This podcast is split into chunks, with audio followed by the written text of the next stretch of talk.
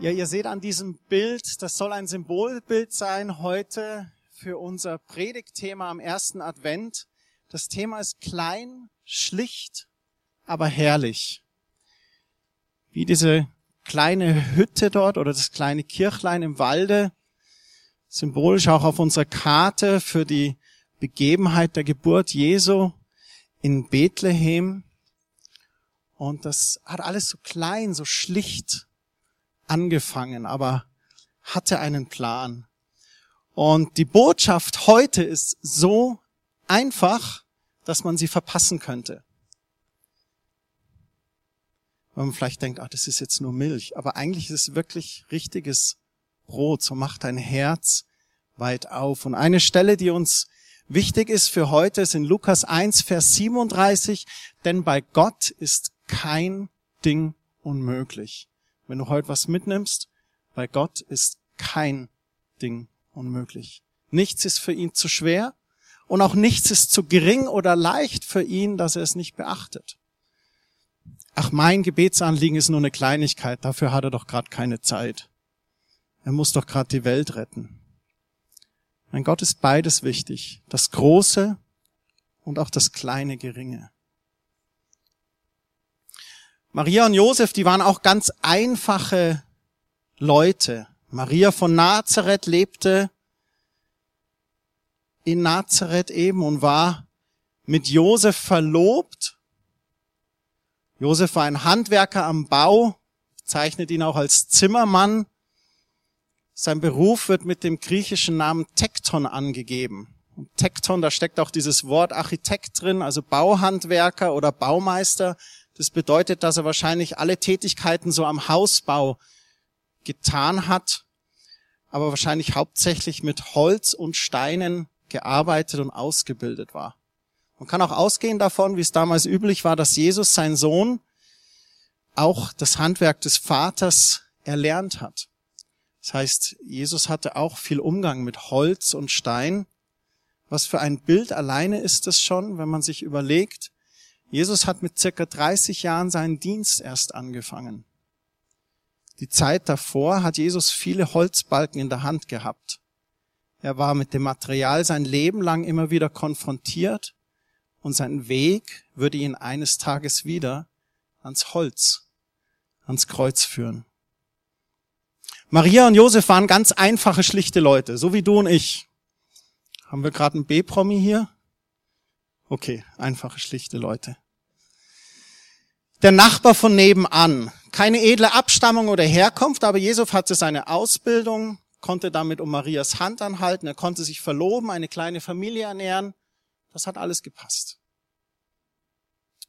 Es gibt keine Quellen außerhalb des Neuen Testaments über die Eltern Jesu. Da ist historisch nichts viel überliefert. Ein paar Schriften der alten Kirchenväter, in den Apokryphen findet es Erwähnung. Aber die überwiegende Mehrheit der Historiker geht davon aus, dass die Existenz von Maria und Josef authentisch ist, weil es so im Kulturgut verankert ist. In Jesaja 7, Vers 14, da wurde das schon prophezeit. Da heißt es, darum wird euch der Herr selbst ein Zeichen geben. Siehe, die Jungfrau wird schwanger werden und einen Sohn gebären und wird ihm den Namen Immanuel geben. Jemand hat mal gesagt, du bist Christ, du glaubst wirklich, dass Jesus von einer Jungfrau geboren wurde? Glaubst du auch an den Weihnachtsmann, oder? Sag ich, nee, an den glaube ich nicht. Und du steigst in dieses Metallungetüm, 120 Tonnen schwer, und willst damit nach Paris fliegen? Glaubst du an den Weihnachtsmann? Kein Ding ist unmöglich. Gewusst wie? dann fliegt das Flugzeug. Und gewusst wie, dann wird die Jungfrau ein Kind gebären.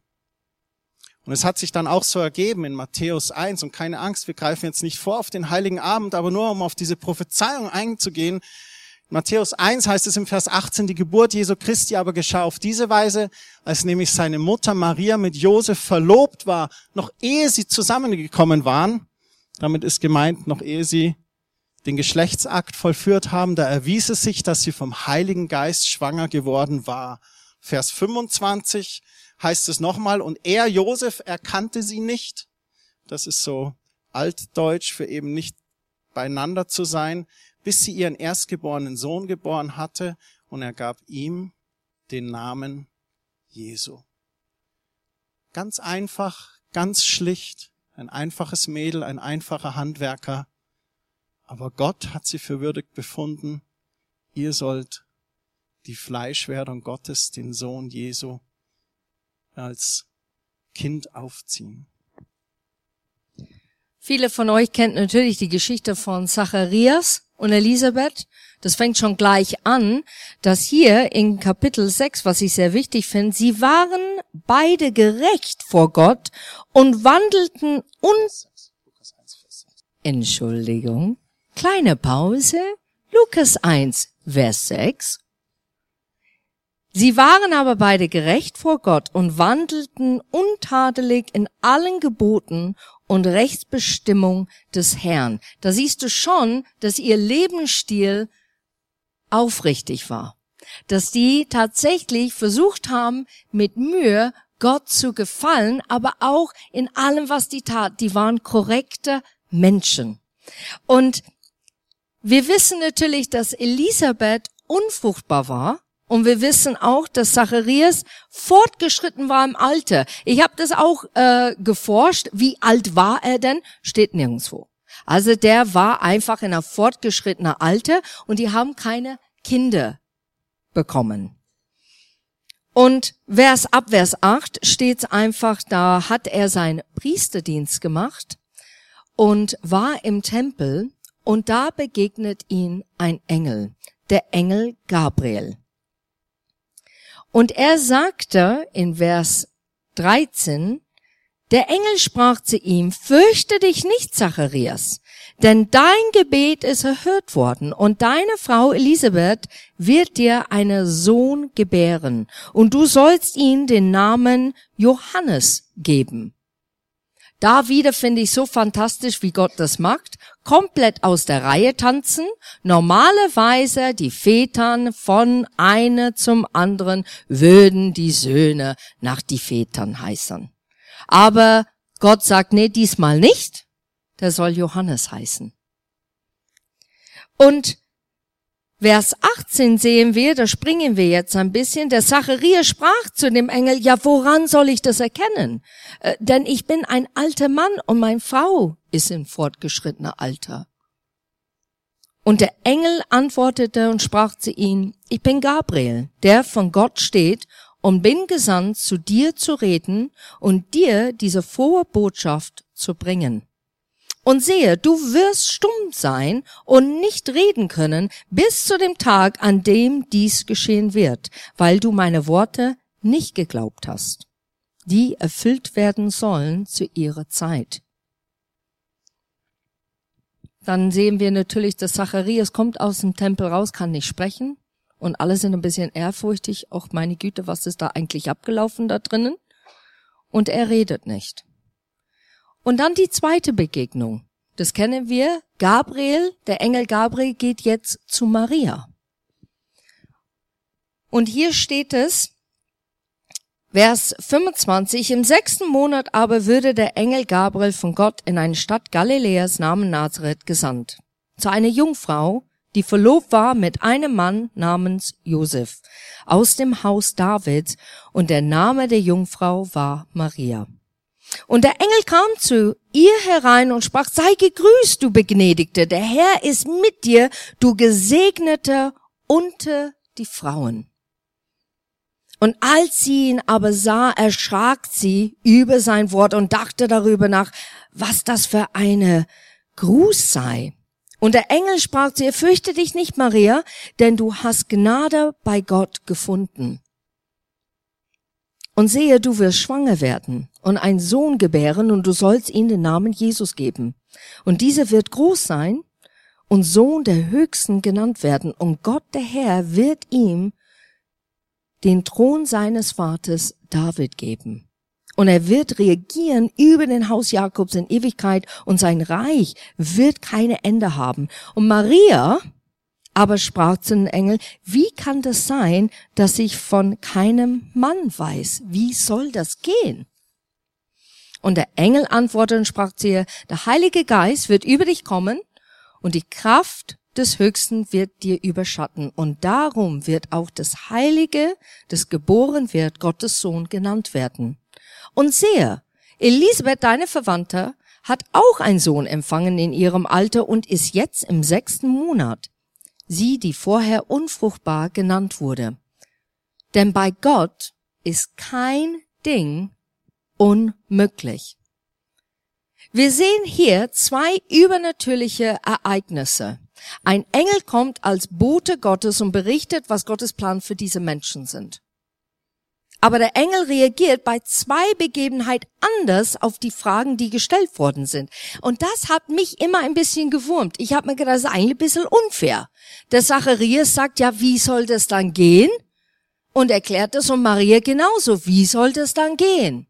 Und die Engel sagt aber zu Zacharias, ja, weil du es nicht geglaubt hast, so jetzt bist du stumm. Aber Maria, mach dir keine Sorgen, Heilige Geist wird auf dich kommen. Und ich habe mir gedacht, hä? Wie ist das Gott? Warum bei einer so und der andere nicht? Und ich glaube, wir müssen ein bisschen weiter forschen. Und zwar, es geht darum, nicht wie die Frage gestellt wird, sondern es in dem Augenblick, was in den Herzen abläuft. Und das ist genau das. Menschen stellen Fragen und wir denken, oh, die sind wirklich neugierig. Die wollen es wirklich wissen. Aber vielleicht ist ihr Herz tatsächlich beurteilend, versteinert, bitter. Und deshalb fragen die die Frage. Oder es ist der Neugier, die Bewunderung. Ja, wie soll das gehen? Also jetzt bin ich gespannt auf die Antwort. Ich glaub's, aber ich will so gern wissen. Und das ist genau der Punkt, warum die Engel so zu Zacharias redet und dann wiederum zu Maria in zwei verschiedene Aspekten. Für mich ist es klar, was Sie gesagt haben, war nicht das Problem. Wenn mir persönlich ein Engel begegnen würde, dann hoffe ich, dass ich es glauben kann. Aber nicht ein Engel so, sondern Engel wirklich direkt von Gott. Ich würde es wünschen, dass ich dann genauso gehorsam bin und nicht dann lauter Frage stelle in Verzweiflung oder weil ich hartherzig bin, sondern dass ich offen wäre. Was Gott getan hat, übersteigt alle menschliche Weisheit auf, wenn es unsinnig erscheint. Und was bei ihm wie Schwäche aussieht, übertrifft alle menschliche Stärke. Und das ist, was ich liebe. Es gibt jetzt einen Bibelvers, der für mich immer wieder beweist, Gott ist Gott. Und zwar ist es 1. Korinther 1, Vers 26 bis 29. Schaut euch selbst an, liebe Brüder und Schwestern. Sind unter euch, die Gott berufen hat, wirklich viele, die man als gebildet und einflussreich bezeichnen könnte? Oder die aus einer vornehme Familie stammen? Vielleicht sind es ein paar. Ist schön. Aber vielleicht auch nicht. Nein, in diesem Fall nicht hier in Korinther, denn Gott hat sich die aus menschlicher Sicht Törichten ausgesucht, um so die Klugen zu beschämen. Gott nahm sich die Schwachen dieser Welt an, um die Starken zu demütigen. Und ich kann diese Beispiel nehmen, weil ich finde es immer so köstlich. Hatte einen Eindruck, ein Chor zu, zu machen, hab, ihr kennt die Geschichte, aber für diejenigen, die kennt die Geschichte nicht, habe ich gesagt, Gott, wie soll das bitteschön gehen? Ein Chor zu gründen. Ich weiß nicht, ob du es weißt. Ich kann keine Noten lesen. Ich habe noch nie in meinem Leben dirigiert. Ich weiß nicht, wie das gehen soll. Das ist ein Witz. Aber ich habe es gemacht. Ich habe Liste auch gehängt in Kindergarten, habe gesagt, wer Lust hat, einen Chor mit mir zu gründen, trag euch ein. Der zweite Witz war, die Frauen haben sich eingetragen, haben gesagt, ich mach mit, aber ich kann nicht singen. Da habe ich gesagt, so Gott, jetzt haben wir es wieder. Jetzt haben wir eine, der nicht Noten lesen kann, der gar nicht dirigieren kann, und jetzt haben wir Haufen Frauen, die nicht singen kann. Ja, das wird aber spannend. Was ich damit sagen will, Gott nimmt die törichte Dinge, die törichste, die, die sagen, du, Kerstin, weißt du was, warum ich dich nehme? Du musst mir die Ehre geben. Du kannst nicht anders. Du kannst das Rampenlicht nicht für dich nehmen, sondern du musst mir die Ehre geben, weil du weißt, hundertprozentig, dass ich es bin, der es vollbringt. Und jetzt mittlerweile sind wir 15 Jahren, jetzt können schon Leute singen, Gott sei Dank. Und jetzt haben wir vier Konzerten und Gott ist großartig und ich habe einen super Dirigent von Rhythmus, mein Mann, und ein super Band. Aber ich habe mir gedacht, Gott, das sind die kleinen Dinge. Und sehr oft verachten wir die kleinen Anfänge. Wir gehen schnell vorüber. Aber es fängt immer klein an. Immer. Du kannst jeder Mensch fragen, der berühmt ist oder bekannt ist für irgendwas, der die wirklich etwas in dieser Welt verändert haben. Du kannst die fragen, wie hat es angefangen?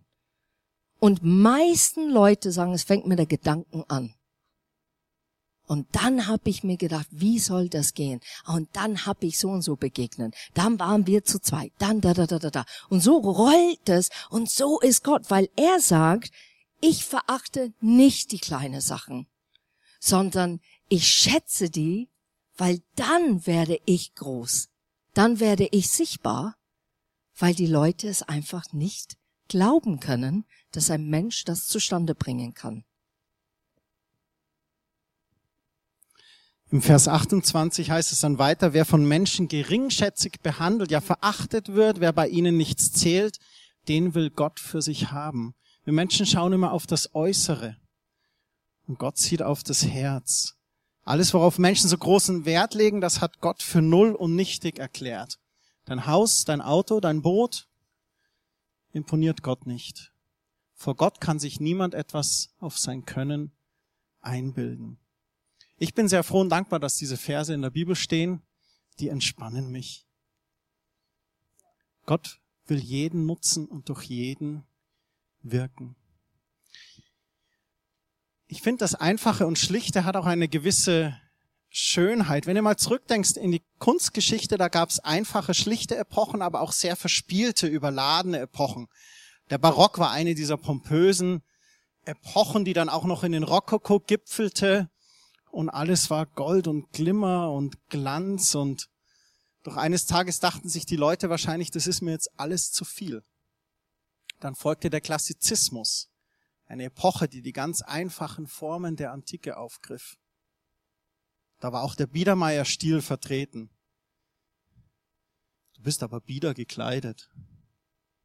Einfach schlicht. Der Biedermeier-Stil war ein Stil, der die Kultur und Kunst des einfachen Bürgertums abbildete.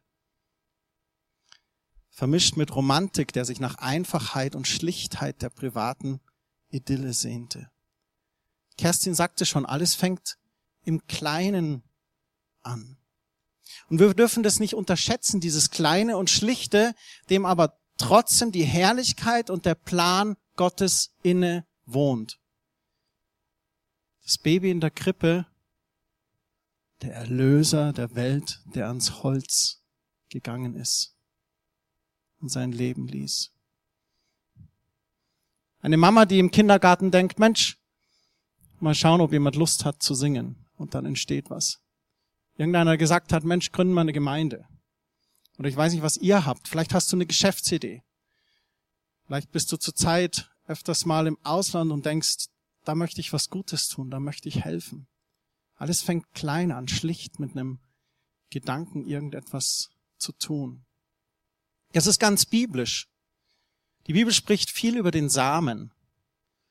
Ein Same, der hat zum Beispiel nur so eine Schale, die Keimzelle und das Nährgewebe darin, aber das sind alle Anlagen, dass damit eine große Pflanze wachsen kann. Und aus dem kleinsten Samen können die größten Bäume und herrlichsten Blüten entstehen.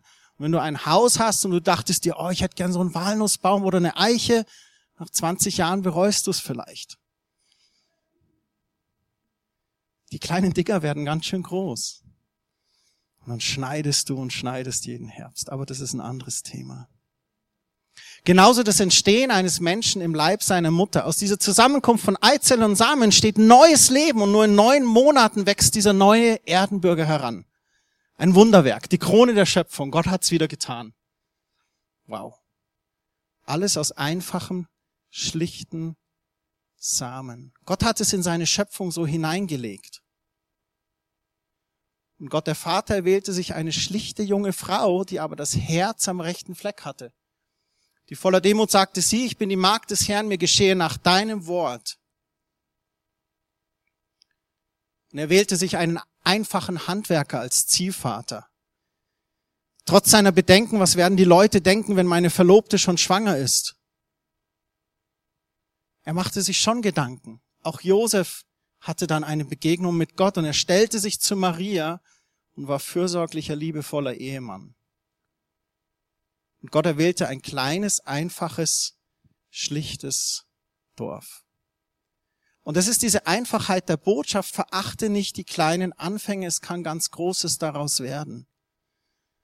Ein Gedanke, den du vielleicht hast, den Gott dir im Gebet gibt, eine Bibelstelle, die dir ins Auge trifft, du denkst, hm,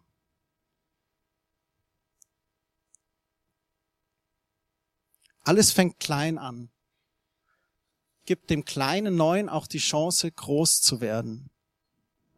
Es gibt so praktische Sachen, wo du vielleicht da sitzt und sagst, okay, aber wie geht es in einem Alltag? Es fängt, wie gesagt, in meinen Gedanken an. Aber es kann sein, dass etwas in deinen Kopf schießt über jemand anderen und denkst, ah ja, das musste ich unbedingt sagen. Und man vergisst es für laute Beschäftigung. Und statt diese Gedanke zuzulassen und auf den Person zuzugehen. Und dieses Satz könnte tatsächlich den anderen lebenswichtig sein. Jemand helfen oder Rat geben oder tatsächlich eine Erkenntnis schenken, die vorher denen es nicht gesehen haben. Gott sehnt sich danach, uns zu nutzen für solche Dinge. Die sind klein, unbedeutsam. Oder du weißt, dass jemand es nicht gut geht.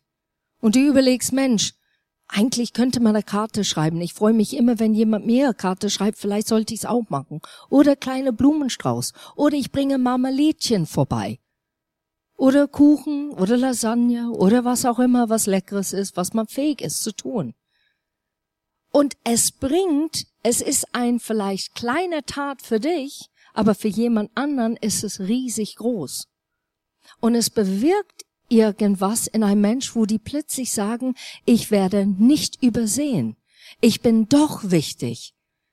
Ich bin doch geschätzt. Und über das hinaus, Gott liebt mich. Er hat meine Gebete erhört. Wie oft haben wir zu Gott gebetet, ich bin allein. Ich fühle mich missverstanden. Begreifen die die Leute nicht, wer ich bin oder wie ich bin? Checken die das nicht, wie ich ticke? Und dann kommt ein Satz und der ist genau so, als Gott klopft an, an dein Türchen und sagt, hey, ich seh dich doch. Und ich weiß, dass du wichtig bist. Kennt ihr Garagenstories? Nein? Ich habe ein paar für euch dabei. Das ist eine Garagenstory. Der nette, freundliche Mann ist hier Walt Disney. Walter heißt er eigentlich. Walter Disney. Ist die Abkürzung Walt. Dem Walter, sein Onkel, der hieß Robert oder Robert Disney. Und der hatte so eine Garage. Und das ist genau die Garage, die ihr hier seht. Die Garage hatte der Walt umgebaut zu einem kleinen Trickfilmstudio. 1923 hat er hier erste Geschichten eines Mädchens versucht aufzunehmen. Ihr kennt alle, wie das Mädchen heißt. Alice hieß das Mädchen. Später gab es dann den Film Alice im Wunderland. Angefangen in der Garage, weil ein junger Kerl gedacht hat, Mensch, ich möchte mal, ich hätte so gern Lust, einen Trickfilm zu machen. Als ich das vorbereitet hat, dachte ich an Ferdinand und Ede mit ihren äh, Stop-Motion oder wie nennt man das genau? Mit ihren Lego-Filmchen. Kommt nächste Woche ein neuer Lego-Film übrigens. Kleiner Teaser. So, hier fing es an und der Rest ist dann Geschichte. Ungefähr eine Stunde von der Garage befinden sich die Walt Disney Filmstudios. Ein Riesenareal. Alles ganz klein angefangen. Ein junger Mann, übrigens auch entschiedener Christ, der da begonnen hat.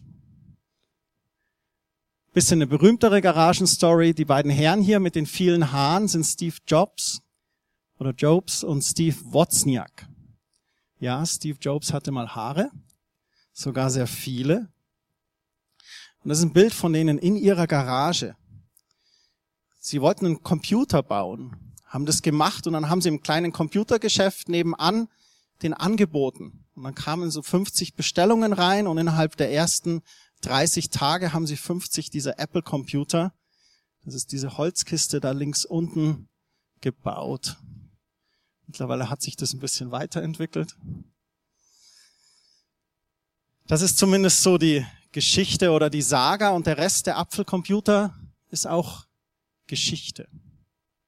Es fing an in dieser Garage. Und es gibt ein paar so Garagenstories. Ich habe noch eine Garagenstory für euch.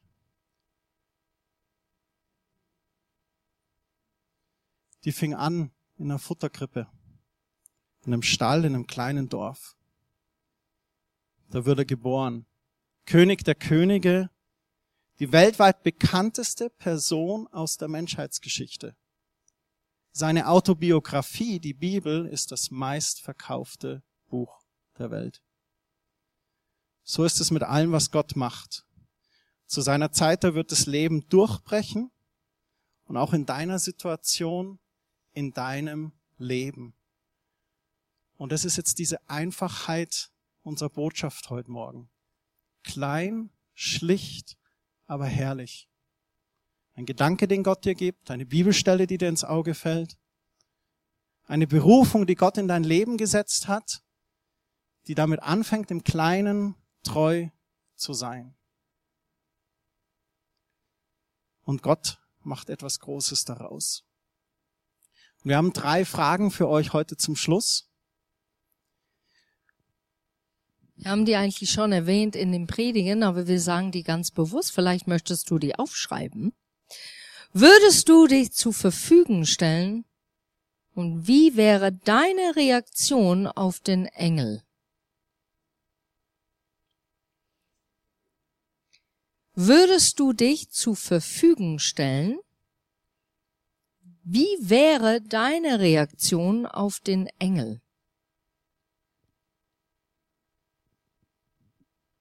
Würdest du sagen, das geht doch nicht? Oder würdest du sagen, Herr, dein Wille geschehe in meinem Leben? Die zweite Frage, verachten wir das Kleine und Schlichte manchmal unbewusst? Verachten wir das Kleine und Schlichte manchmal unbewusst? Letztens dachte ich am Sonntagnachmittag dran, eine Person anzurufen, ist dann wieder verschwunden. In der Regel schreibe ich mir dann, wenn es mir irgendwo unterwegs einfällt, schnell mit dem Smartphone eine E-Mail an meine E-Mail-Adresse, dann geht's nicht verschütt oder schreib's mir auf. Nicht dran gedacht.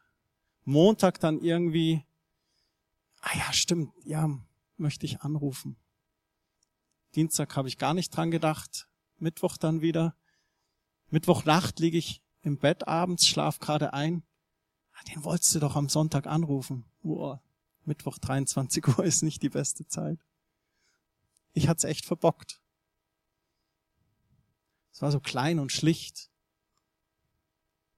Aber es wäre so herrlich gewesen anzurufen. Vielleicht übersehen wir auch die kleinen und die schlichten Menschen. Ich kenne das beim Konzert, da sind manche, die sitzen so drin. Und ich denke, oh Hilfe, das gefällt denen gar nicht, die kommen nimmer. Und das Lustige ist, weil man das schon beurteilt hat, und die kommen dann danach und sagen, das war der Hammer. Und ich denke mir, hä? Weil der Gesicht passt nicht, was ich denke, sollte passen. Weil wenn ich Begeisterung zeige, dann ist mein Gesichtsausdruck ganz anders. Aber für den Mensch war es einfach, er konnte oder sie konnte sich selber sein, einfach in die Menge und einfach komplett Gesicht relaxen. Und das hat ein bisschen anders ausgesehen. Und ich glaube, wir machen das. Wir beurteilen Leute ganz schnell. Ne? Wir tun die in die Schachtel. Ja, ganz schlicht, nicht wert. Und das ist so traurig, weil wir übersehen das Kostbare. Das, was eigentlich Gott immer gesehen hat. Immer gesehen hat. Und das ist was für mich, der immer tröstet und auch immer auf den Punkt bringt, Kerstin, bleib mal hier im Boden. Schau doch die Menschen an. Es ist so ein Vielfalt, so eine Bereicherung und so ein Geschenk, diese Leute kennenzulernen. Auch mit ihr ganze Macken und auch mit ihr ganze Schwächen. Und das ist die dritte Frage. Sind wir uns bewusst, was für eine große Auswirkung die kleinen Anfänge haben? Wollen zum Abschluss noch beten. Herr Jesus, danke, dass du die kleinen Anfänge ganz anders siehst als wir.